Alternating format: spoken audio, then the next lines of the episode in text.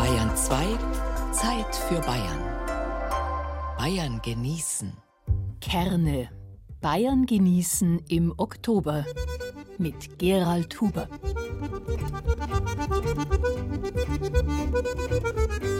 Ja, und diesmal sage ich ganz bewusst Grüß Gott. Denn Kerne gelten von alters her als Grüße Gottes. Seit Jahrtausenden stehen sie für die Fruchtbarkeit, die aus dem Himmel kommt. Je mehr Kerne eine Frucht hat, desto besser. Wir lassen für Sie im Erntedankmonat einen bunten Reigen von Kernthemen auftanzen und hoffen, dass Ihnen jedes einzelne davon bekommt.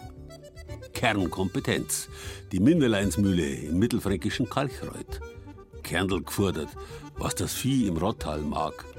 Kernbohrung, Ausflug zum tiefsten Loch der Welt in der Oberpfalz. Stadtkern, die kleinste Stadt Bayerns in Oberfranken. Tauschkerne, die Samentauschbox der IG Oma im Allgäu. Kernerarbeit, Kerner Weinlese im mainfränkischen Eschandorf. Kerniger Trunk auf dem Winhöringer Mostfest. Freuen Sie sich auf eine unterhaltsame Stunde Bayern genießen.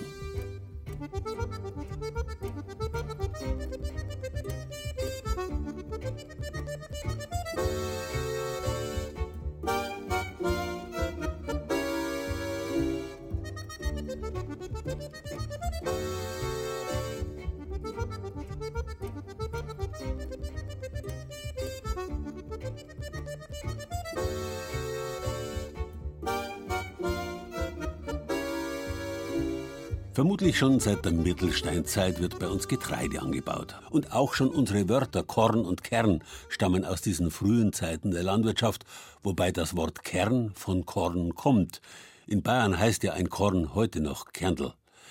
In den Wörtern steckt die uralte Wortwurzel kr, die so viel bedeutet wie fest, aufrecht stehend, aufgewachsen.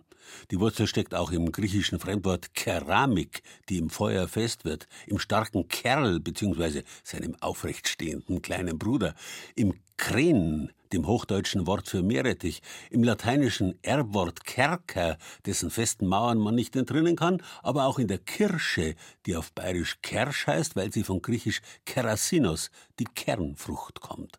Aber auch die Hirse, jahrtausendelang eine der wichtigsten Nahrungsgetreidesorten, hat sich aus dem indoeuropäischen Kersio entwickelt.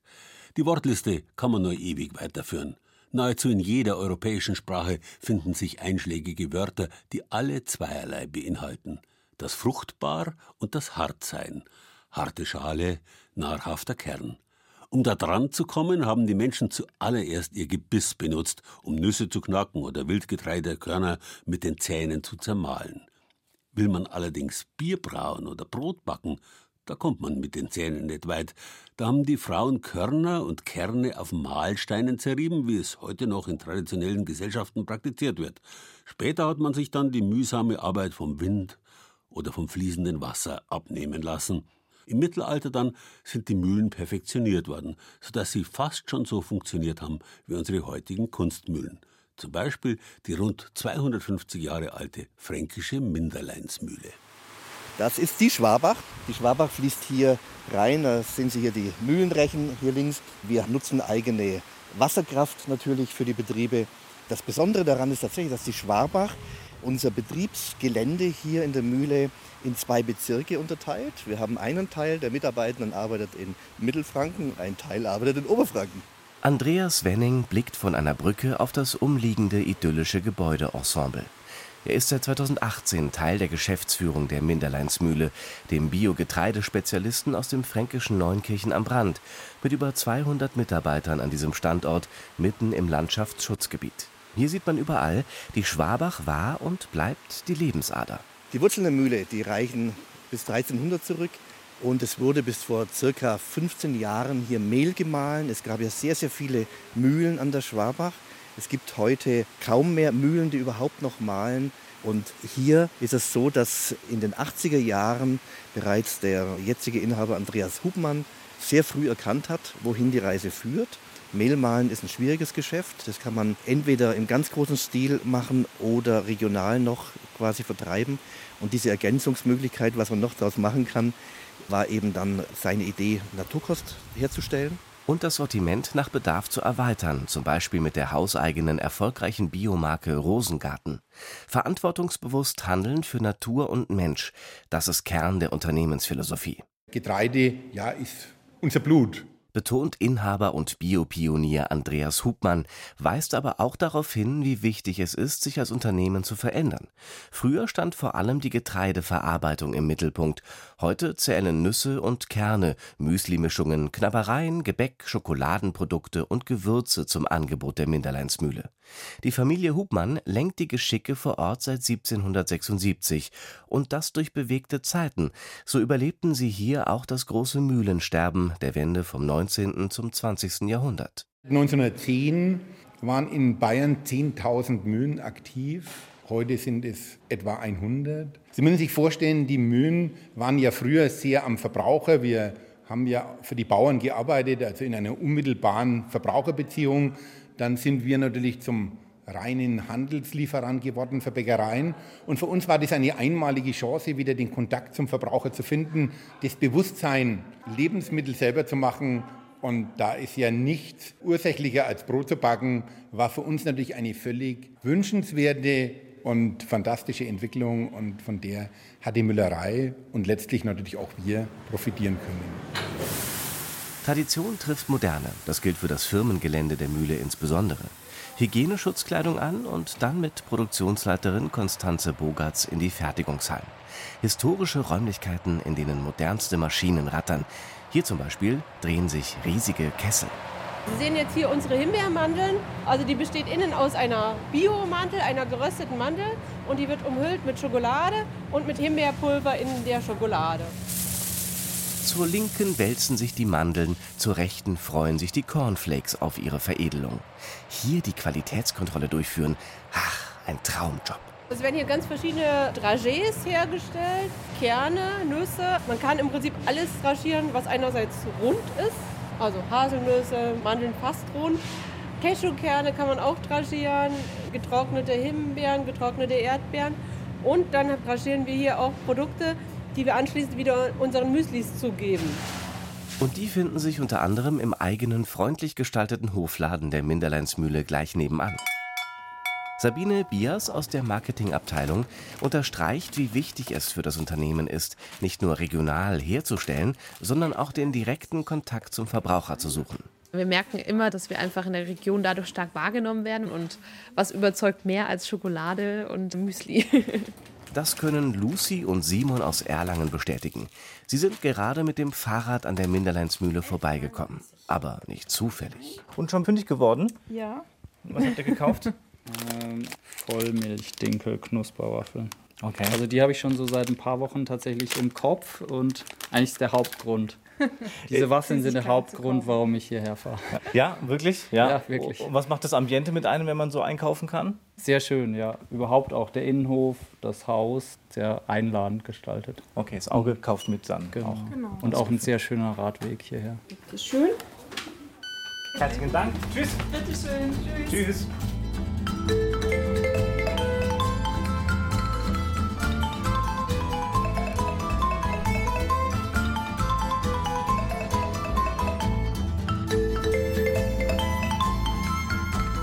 Krr, wie gesagt, heißt die steinzeitliche Wortwurzel, die im Korn und den Kernen steckt und in vielen weiteren Wörtern vieler Sprachen. Und es ist schwer zu beschreiben, was sie alles bedeutet, diese Wurzel. Wachsen natürlich. Auf Lateinisch heißt das crescere. Und weil das Resultat nahrhaft ist, bedeutet es auch nähren, sättigen. Und selbstverständlich kommt auch der Name der römischen Unterwelt, Fruchtbarkeits- und Ackerbaugöttin Ceres oder Ceres daher. Und Sie kennen aus dem Asterix alle den römischen Namen für Bier. Cervisia, Cervisia. Wörtlich heißt das Kraft der Ceres.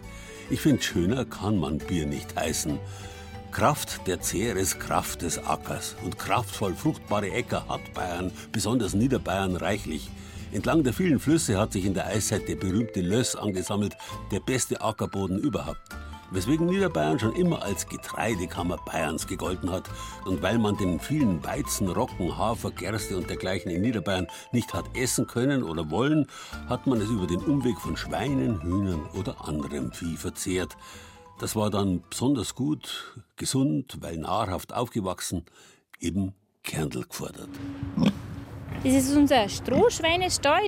Da haben unsere Schweine, die sich gerade einkuscheln ins Stroh. Die andere frisst. Was kriegen die alles? Die kriegen einen Bruch eben aus Weizen, Mais und Gerste. Und dann haben wir äh, letztes Jahr das erste Mal selber Sojabohnen angebaut. Die haben wir dann toasten lassen. Und das ist auch da mit drinnen. Die kriegen also eigentlich nur Kernel? Ein bisschen Mineralfutter, aber zu 99% Kernel, genau. Wann werden die dann geschlachtet und wo gibt es die? Also geschlacht werden sie dann so in drei, vier Wochen. Und die gibt es dann bei uns im Lohn. Wenn man hier drinnen steht in einem Hofladen, was haben da die Körner für eine Rolle? Wo sind überall Kernel drinnen? Erstens mal, da wir die Kernel schon anbauen für eine Mühle auch. Und aus dem Mehl, was wir von dieser Mühle kriegen, dann wir ein Brot bauen. In dem Brot, da ist zum Beispiel dann auch die Buttermilch drinnen, wo wir den Butter selber herstellen. Und da ist ein Weizenmehl, Roggenmehl und auch ein bisschen Dinkelmehl drinnen.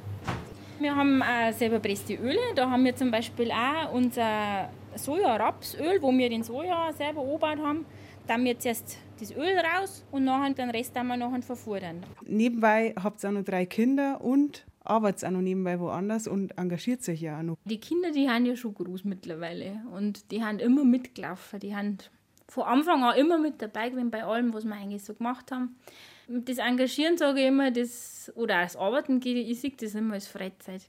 Weil man hat daheim recht viel zu tun und wenn man gar nicht hinauskommt, dann wird man irgendwo stallgrantig. Man sieht nichts anderes, nicht, man ist unzufrieden.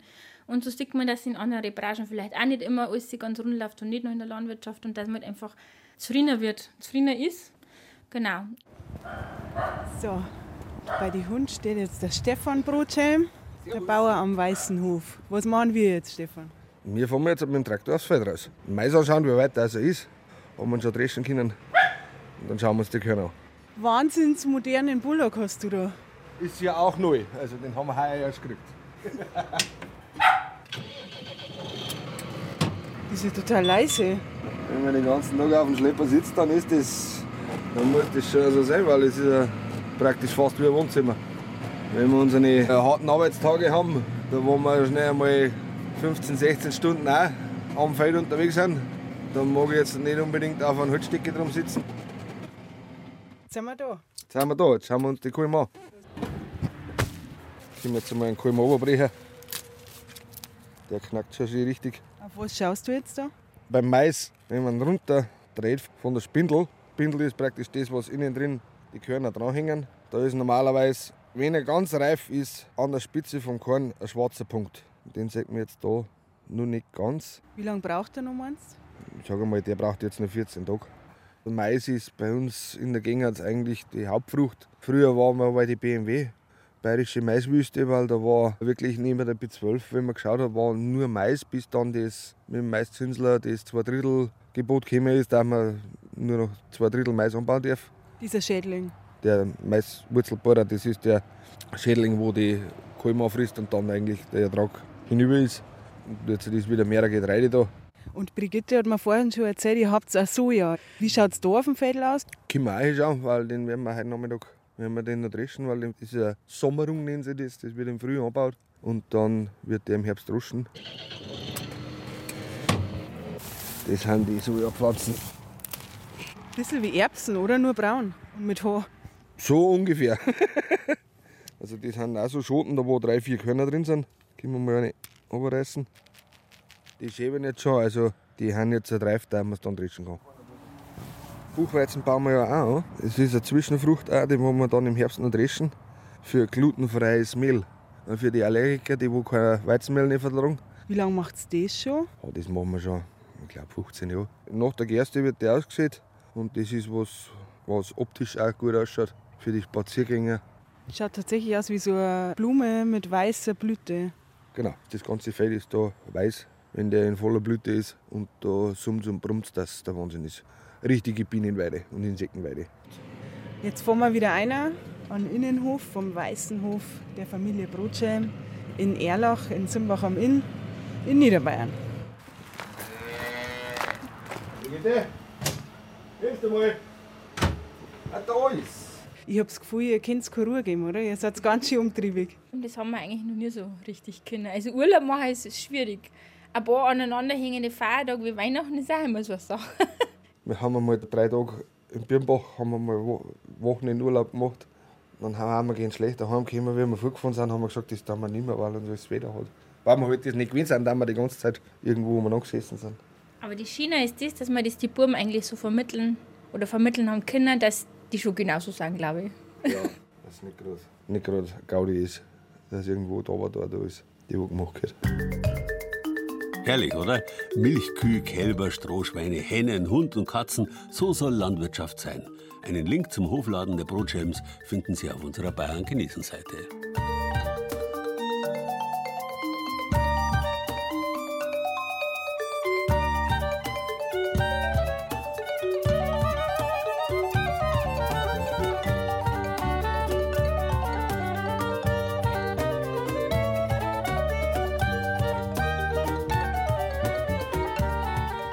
Die menschliche Kreativität und das Lebewesen, die Kreatur, haben mit der Wortwurzel kr zu tun.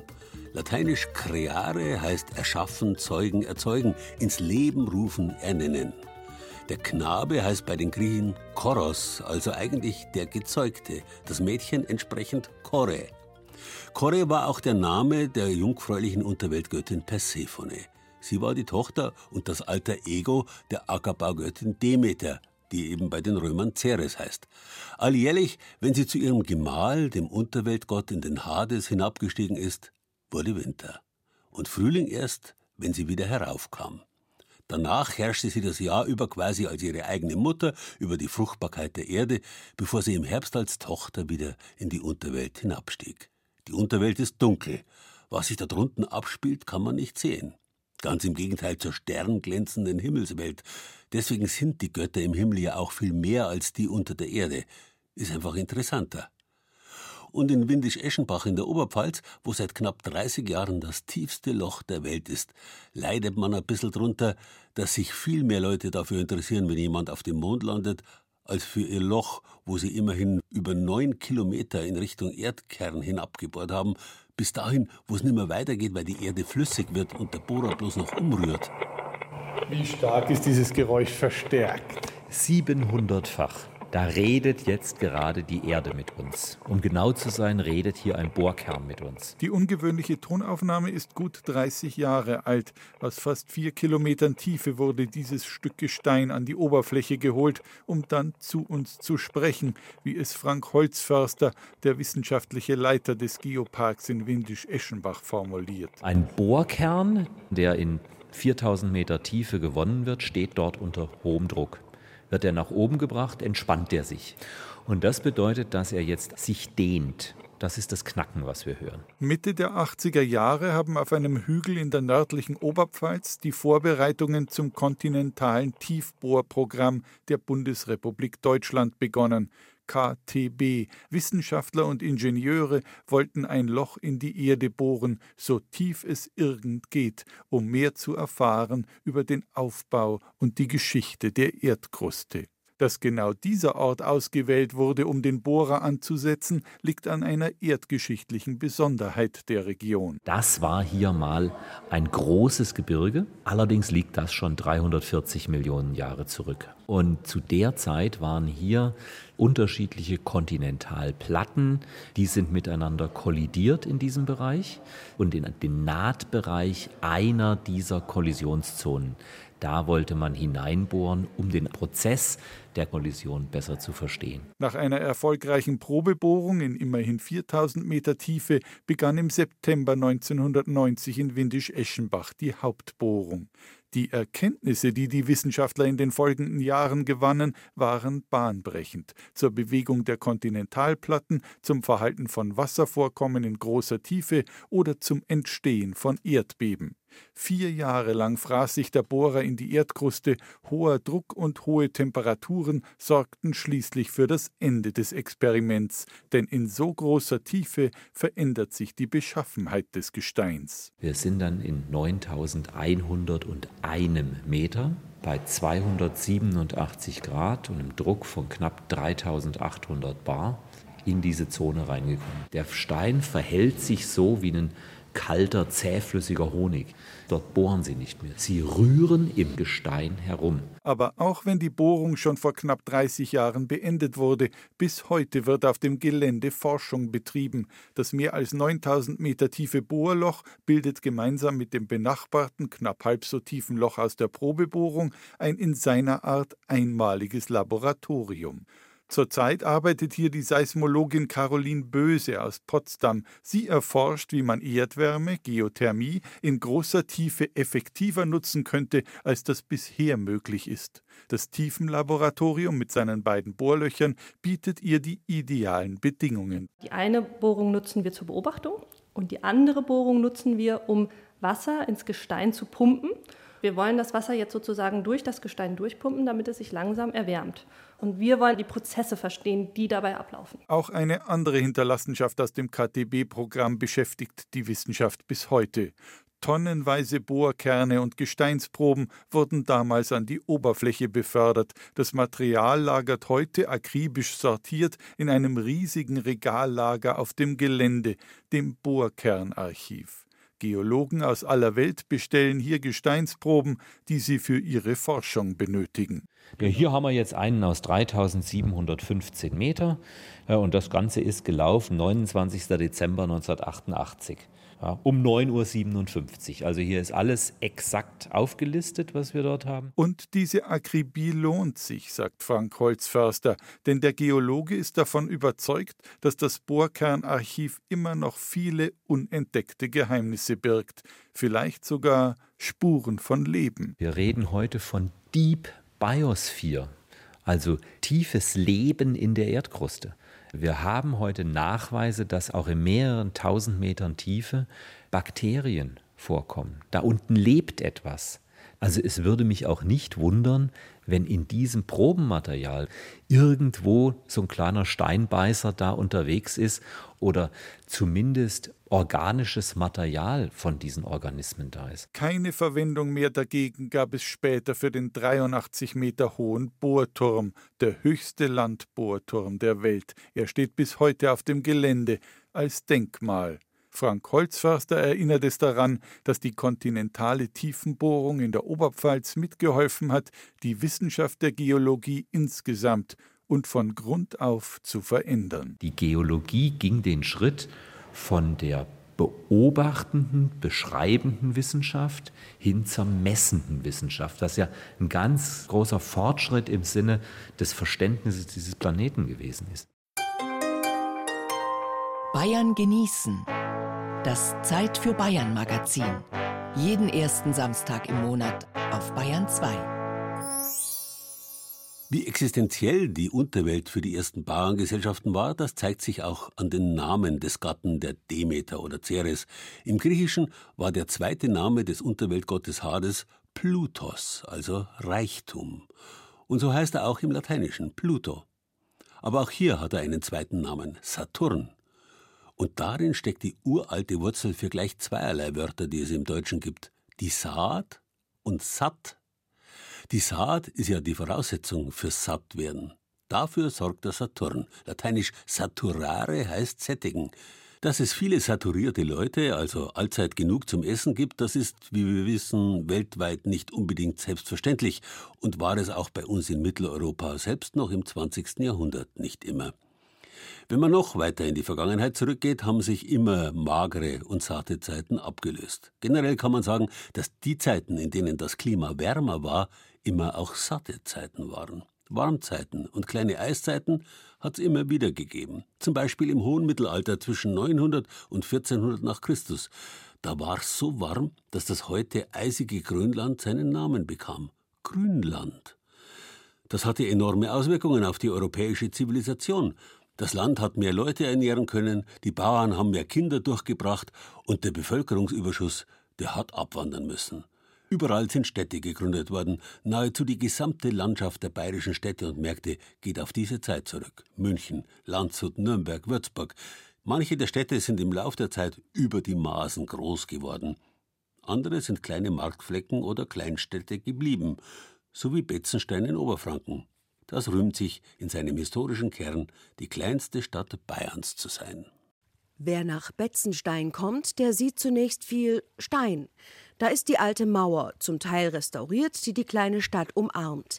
Die Burgen, zwei ehrwürdige Bauten aus Stein. Um den Stadtkern längs auf der gepflasterten Hauptstraße zu durchqueren, habe ich keine zehn Minuten gebraucht. Eine Kirche mit schlichter Sandsteinfassade, ein Steinbrunnen, zwei Steintore, drei Türme. Enge Gassen und ein langgezogener Marktplatz entlang der Hauptstraße. Mit 30 Denkmälern auf kleinstem Raum kann sich Betzenstein brüsten. Blumen tupfen Farbe in die Gärten, ein ochsenblutrotes Hotel, das ehemalige Schloss, leuchtet einladend. Zäune aus Holzlatten strahlen Gemütlichkeit aus. Treffpunkt für Gäste und Touristen ist das Maßenhaus an der Hauptstraße.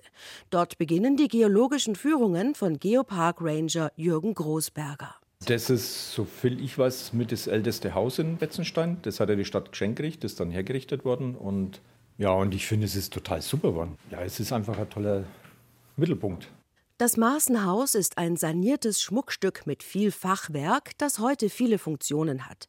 Touristinfo, Ausstellungsort mit Trausaal, Bücherei und alter Küche. Früher war im Erdgeschoss der Kuh- und Schweinestall. Davon zeugt noch heute der leicht nach vorne abfallende Boden, über den der Mist ausgekehrt wurde. Von hier sind es nur wenige hundert Meter zum tiefen Brunnen. Bürgermeister Klaus Mayer führt mich hin und immer mehr Menschen schließen sich an. Sehen schon, wenn einmal der Brunnen aufgemacht wird, kommen, sammelt sich viel voll.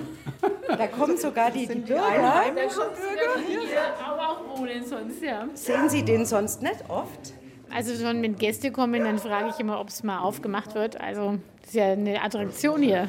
Und sind Sie da auch richtig stolz drauf, dass Sie so einen besonderen Brunnen haben? Ja, ich bin insgesamt stolz darauf, dass wir hier wohnen. Wenn man rumsieht, kann man schon sehen, wie toll es hier ist. Also die Burgen und die Menschen und die Natur. Die Künstlerin Kerstin Kassel folgt uns ins Brunnenhaus. Ein Holzgerüst steht über der runden, gemauerten Öffnung des Schachts.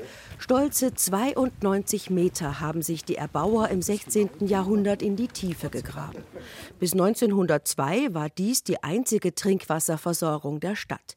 Ein Kraftakt sei das Wasserholen gewesen, meint der Stadthistoriker Karl-Heinz Fietta. Für die Abholen des Wassers mussten natürlich zwei Personen anwesend sein, die rechts und links diese beiden Handräder gedreht haben.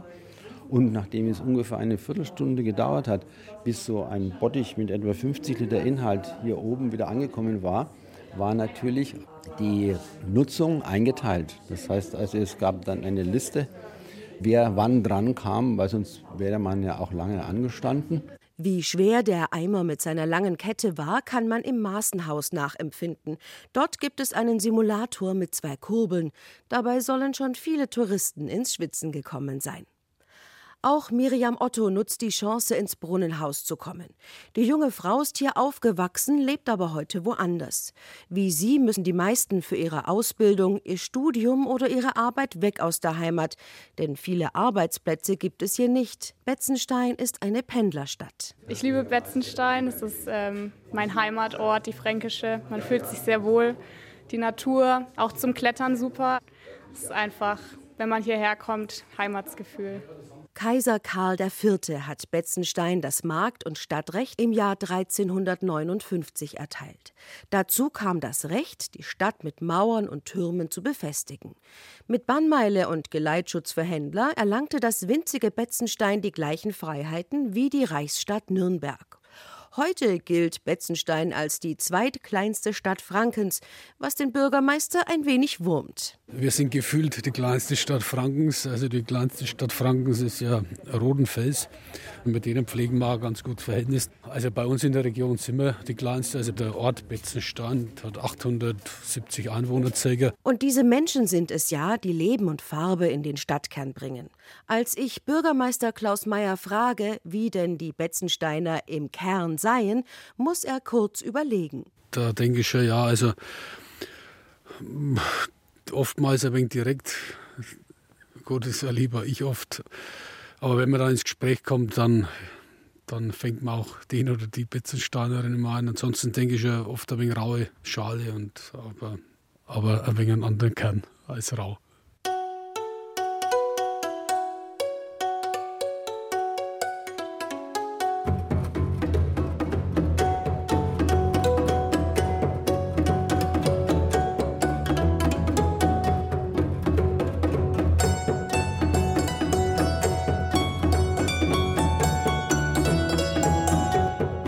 Samenkorn, das unter die Erde und sterben muss, damit es Frucht bringt, das war schon seit der Steinzeit, weit vor Jesus von Nazareth, der es mit seinem Gleichnis berühmt gemacht hat, ein gängiges kulturelles Wissen. Selbstverständlich tritt Demeter Persephone, die antike Totengöttin, Unterweltsherrscherin, Fruchtbarkeitsgöttin, mit einem Büschel Getreideehren auf. Und bis heute liegen in der Höhle im Zentrum ihres Hauptheiligtums in Eleusis bei Athen, wo man den Eingang zur Unterwelt verortet hat, immer und immer wieder frische Getreideehren und Granatäpfel. Körner also und Kerne, von denen ein Granatapfel besonders viele besitzt, weswegen er auch der Persephone heilig war. Diesbezüglich übrigens hat ihr Erbe die Gottesmutter Maria angetreten. Auch sie wird häufig mit einem Granatapfel dargestellt. Wie Demeter Persephone und viele andere antike Göttinnen ist auch Maria eine jungfräuliche Mutter. Eine Vorstellung, die alten Gesellschaften ganz einfach als Bild dafür gedient hat, wie wunderbar im Wortsinn das Leben ist. Jeder meint heute zu wissen, wie Kinder gemacht werden. Und doch kann keiner von uns wirklich Kinder machen. Nicht einmal eine einzelne Blüte oder den simpelsten Grashalm können wir machen. Das weiß niemand besser als einer, der das Wunder einmal beobachtet hat, wie aus einem kleinen Samen eine Riesenpflanze wird. Dumme rennen, kluge warten, weise gehen in den Garten, hat es der indische Dichterphilosoph Tagore formuliert. Der Garten, das Säen, Wachsen und Ernten, ist nicht nur ein Symbol für das Leben. Er ist das Leben schlechthin. Ein ganz normaler Donnerstagnachmittag in Oberdorf, einem Ortsteil von Waltenhofen im Oberallgäu. Die Radlwerkstatt der IG Oma ist ausgelastet. Jeder der drei Fachmänner schraubt an einem Fahrrad. Gleichzeitig läuft noch der kleine Wochenmarkt und das Wetter ist so schön, dass der Biergarten öffnen kann. Auch der rege besucht. Alles findet mitten im Ort statt, am und im ehemaligen Bahnhof. Das alte Bahnhofsgebäude gehört der IG Oma, der Interessensgemeinschaft zur Förderung der dörflichen Entwicklung in Oberdorf und Martinszell. Deren neueste Aktion? Eine Saatgutbörse. Ich habe selber im Garten Pflanzensamen gesammelt und als ich von dieser Box da erfahren habe, habe ich mir gedacht, kann ich ein bisschen was beisteuern von meinen Gartenpflanzen denkt man, vielleicht holt sich einer, vielleicht hat er ein Interesse dran. Und dann kann er sich das anbauen. In Christians Tütchen sind die Samen gelber Pfingstrosen. Barbara Gläser nimmt sie entgegen und noch bevor wir uns auf den Weg machen zur Samentauschbörse, erklärt sie, wir haben zwei Zielrichtungen. Das eine ist, wenn man jetzt zum Beispiel Gemüsesamen übrig hat. Es braucht einer vielleicht nicht 100 Samen von, von Pak Choi oder sowas. Das war so der ursprüngliche Gedanke. Wir haben es jetzt noch ein bisschen erweitert und haben jetzt Sachen, die heimische Pflanzen sind, so ein bisschen Richtung Biodiversität und die jeder einfach in seinen Garten streuen kann. Also dann brauche ich meine mexikanische Tomate, Urtomate nicht bringen. Ja doch. Aber die ist ja nicht heimisch. Jetzt schon, jetzt schon. Äh, der ist schon einmal gewachsen, so klein ist die. Das ist wie eine Kirsche. Also bringe ich es mal. Letztlich hat sich die IG Oma, der Verein von Oberdorfer und Martinszeller Bürgerinnen und Bürgern, ja auch mit dem Ziel gegründet, das Dorfleben offener und vielfältiger zu machen. Und dazu gehört eben auch die Biodiversität in den Gärten, sagt Barbara.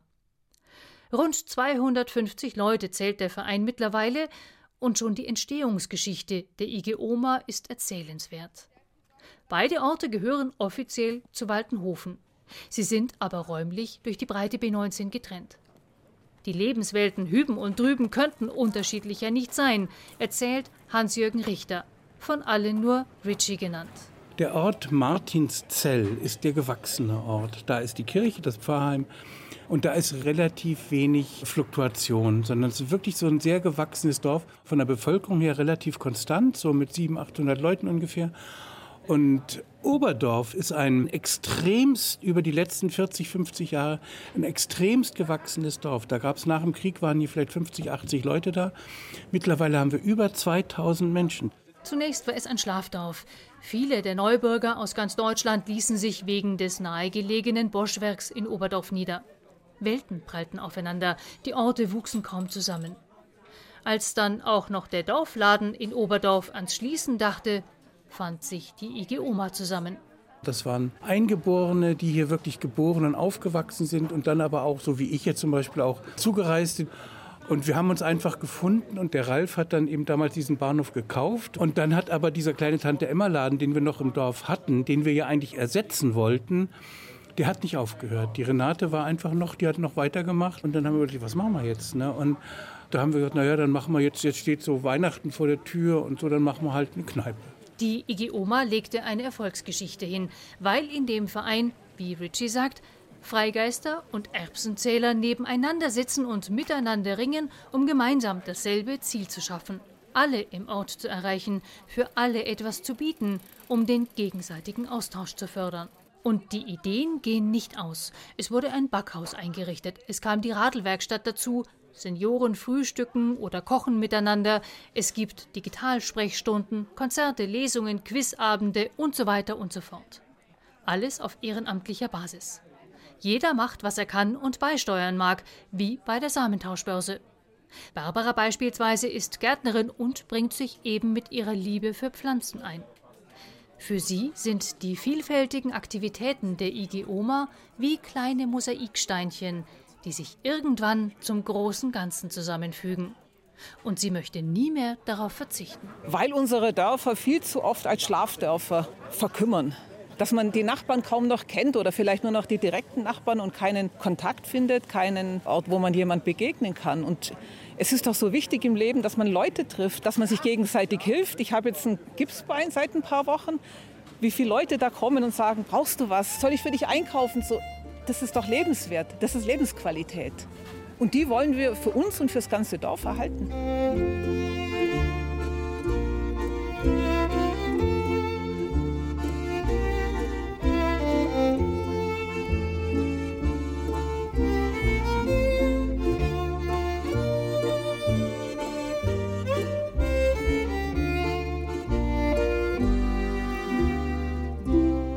Der Sohn, den die Unterweltgöttin Persephone jeden Frühling aus ihrer Höhle ans Licht bringt, heißt Dionysos, ein Wort, das so viel bedeutet wie Gottes Sohn. Er ist der Gott des frohen, genussvollen Lebens und damit auch der alkoholhaltigen Getränke, die auch im Mittelpunkt seines Kults gestanden haben.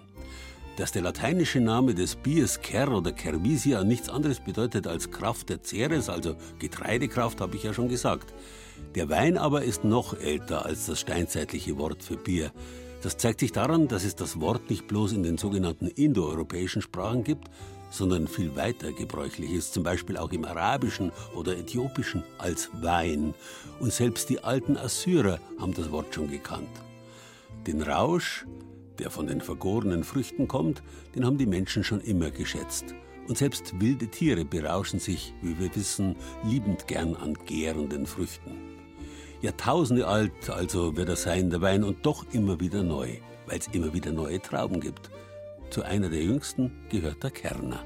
Das ist jetzt halt unser Eschandorfer Fürstenberg. Und wenn man in den Weinberg hier reinschaut und natürlich diese strohgelben Kernertrauben da eben sieht, wunderbar, schön gewachsene. Winzer Clemens Fröhlich steht in Jeans und Weste in seinem Weinberg an der Mainschleife. Es ist ein hübscher Spätsommertag, die Sonne scheint.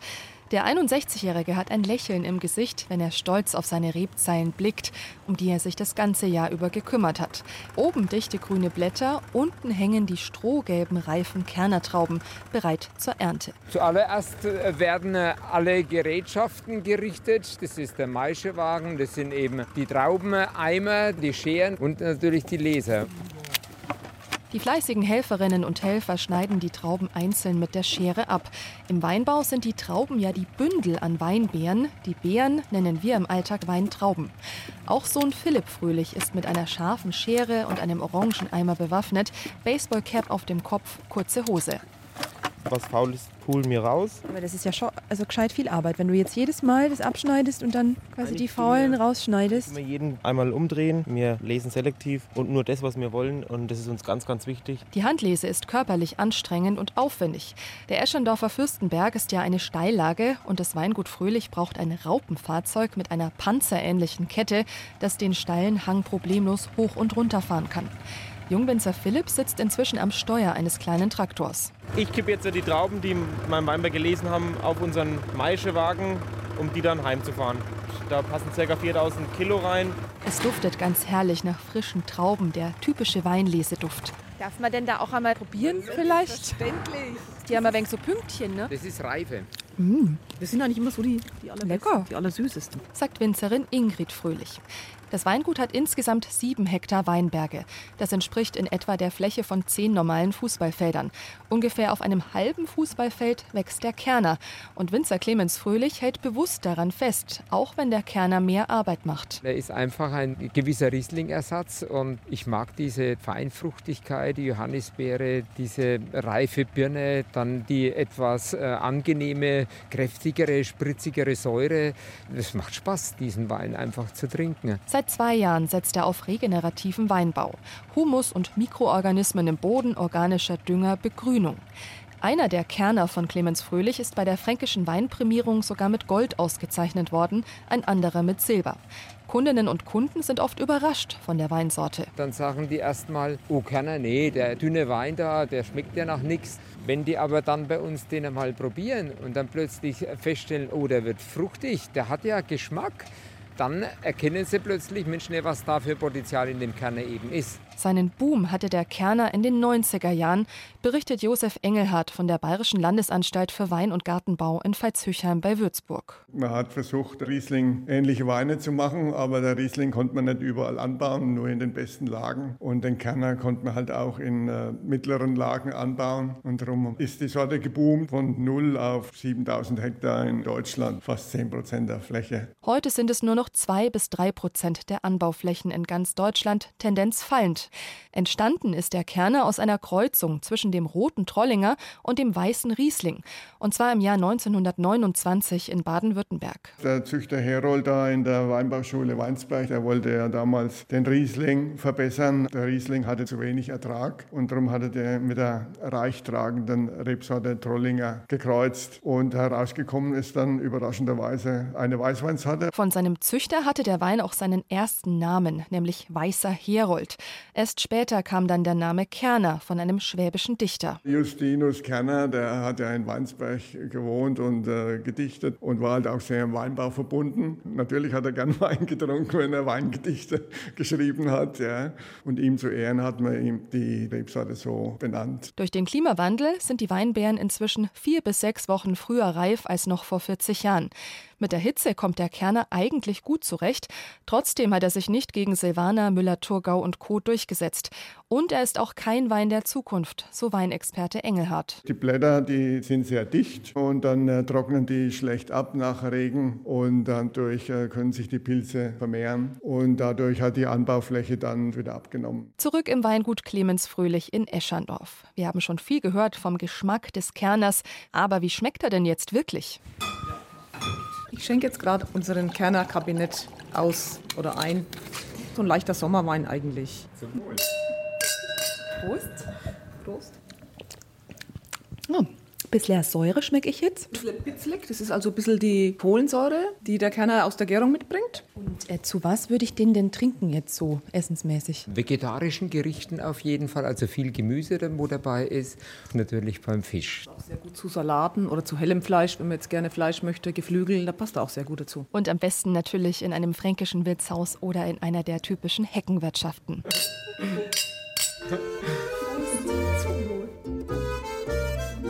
So richtig also für wunderbare Frühherbsttage. Ein Geschenk der Götter zum Trinken.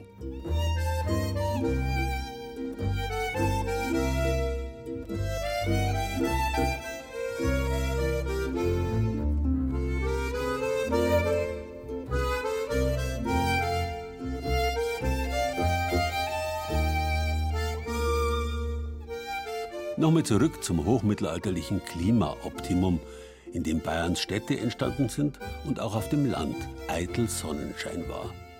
Da ist auch in Altbayern der Wein, den es hier seit der Römerzeit gegeben hat, besonders prächtig gediehen.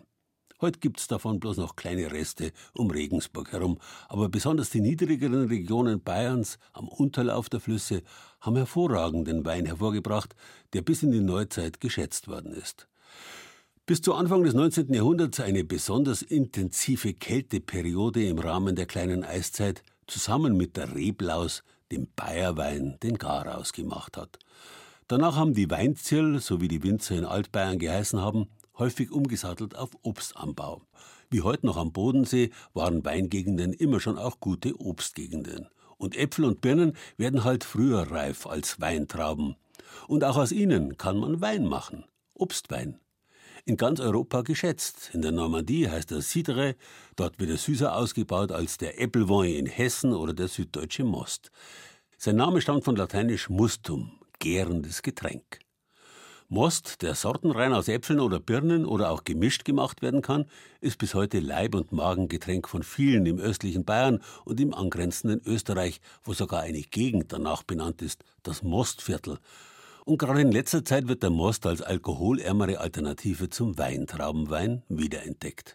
Wer ihn probieren will, kann das auf Mostfesten tun, zum Beispiel im ostoberbayerischen Minhöring. Ja, was wir jetzt da machen, das ist das äh, müssen, weil wir müssen ja die äh, Äpfel klar machen, damit, damit wir es pressen können, weißt Sepp Heindelmeier steht auf seinem Hof in Enhofen bei Winhöring und fängt mit einem großen Behälter die zerkleinerten Apfelstücke auf. Seine zwei Spätzeln, Lenz und Günther, helfen auch mit. Der eine wäscht die Äpfel im großen Wassergrandel, fischt sie dann mit einem Kescher heraus und füllt sie in Eimer. Der andere gibt sie dann kübelweise zum Lusen in die Maschine. Jetzt werden die Apfelstücke ausgepresst. Das heißt, mit einer langen Eisenstange werden zwei übereinandergelegte runde Holzbretter so tief in die Wanne mit den zerkleinerten Äpfeln gepresst, bis unten kein Saft mehr rausläuft.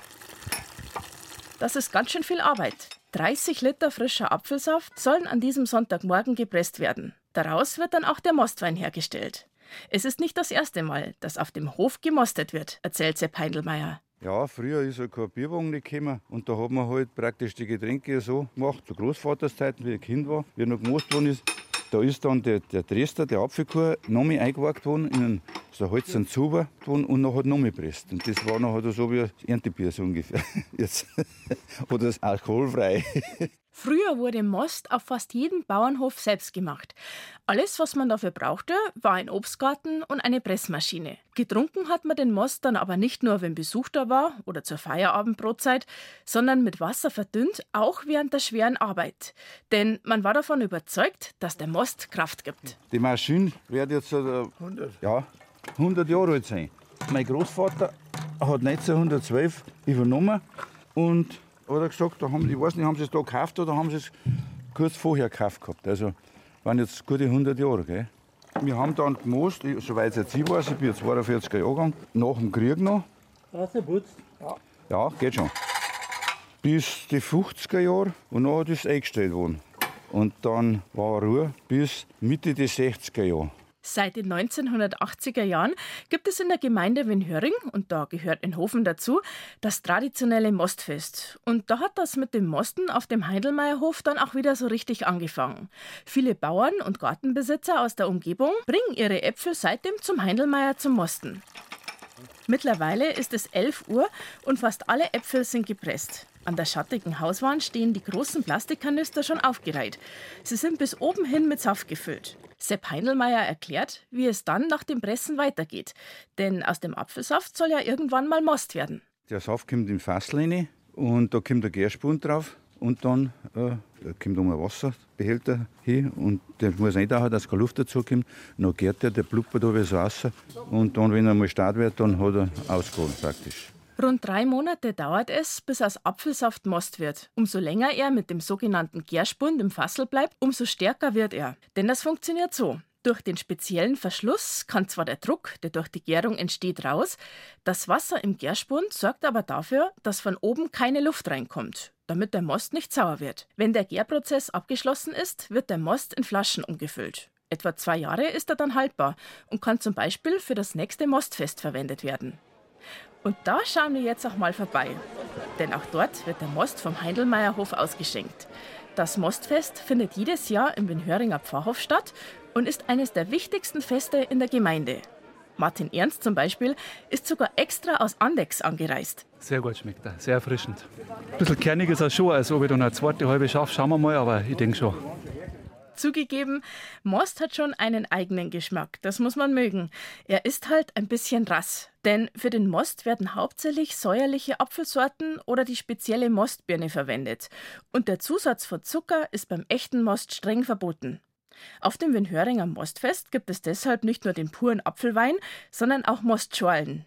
Hans Wick organisiert das Fest jedes Jahr. Er ist Vorsitzender des örtlichen Gartenbauvereins und sagt, dass der Most auch eine wichtige Bedeutung für das Dorf hat. Das mit Abstand größte Fest, was wir jedes Jahr machen. Und ähm, klar, es ist schön, wenn man wieder zusammenkommt im Dorf. Man kennt sich und freut sich, dass man sich sieht und genießt schöne Stunden. Solche Feste halten eben die Leute zusammen. Clemens Jobst ist der Vorsitzende von den 24 Gartenbauvereinen im Landkreis Altötting. Auch er freut sich darüber, dass auf solchen Festen alt und jung zusammenfinden. Most verbindet eben. Vor 20, 25 Jahren war Most eigentlich fast out und ist in der Zeit jetzt wieder gekommen, auch durch die Gartenbauvereine, die einen Most hergestellt haben. Und ich glaube auch, dass die jungen Leute gerade mit dem gespritzten Most eigentlich ganz zufrieden sind. Ich glaube also nicht, dass man es neu entdecken muss, der ist schon da.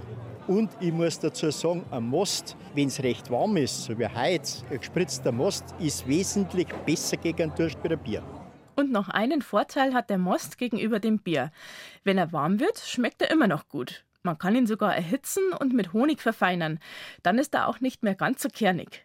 Ein perfektes Getränk also, wenn es draußen langsam kälter wird und es zu herbsteln beginnt. In Winhöring ist das Mostfest schon vorbei.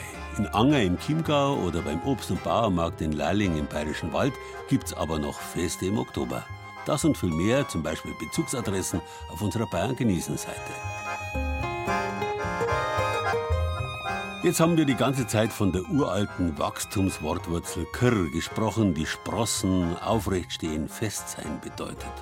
Unser Wort wachsen allerdings geht in die gleiche Richtung. Das Wachs zum Beispiel ist im Gegensatz zum flüssigen Honig der feste Bestandteil einer Honigwabe. Und natürlich sprost alles, was wächst, stark und fest nach oben. Wird's dann abgemäht, dann bleiben Stoppeln oder Stopseln zurück. Und wenn man da barfuß drüber geht, dann kann es wehtun, genauso wie bei spitzen Steinen. Und dazu sagt man, es ist Wachs. Manche Altbayern kennen dieses Wort noch. Wachs könnten auch die Schalen von Walnüssen sein, wenn man drüber geht. Aber bevor ich jetzt meine Sendezeit überziehe, wünsche ich Ihnen lieber ein schönes Wochenende. Kerne. Das war Bayern genießen im Oktober mit Gerald Huber und sieben Beiträgen aus den sieben bayerischen Regierungsbezirken. Tobias Föhrenbach war in der Minderleinsmühle im mittelfränkischen Kalchreuth. Die kernelgefütterten Viecher im Rottal hat Leila Heine aus unserem Studio Mühldorf besucht. Bei der tiefsten Kernbohrung der Welt in Windisch-Eschenbach war Ulrich Scherr aus unserem Studio Regensburg. Anja Bischoff hat sich das oberfränkische Betzenstein, den kleinsten Stadtkern Bayerns, angeschaut. Den Beitrag über die Samentauschbörse der IG Oma im Allgäu machte Doris Bimmer. Christiane Scherm war bei der Kernerlese im mainfränkischen Escherndorf. Und Sandra Demmelhuber hat den Most im oberbayerischen Winhöring probiert. Ton und Technik Tim Höfer. Redaktion Gerald Huber.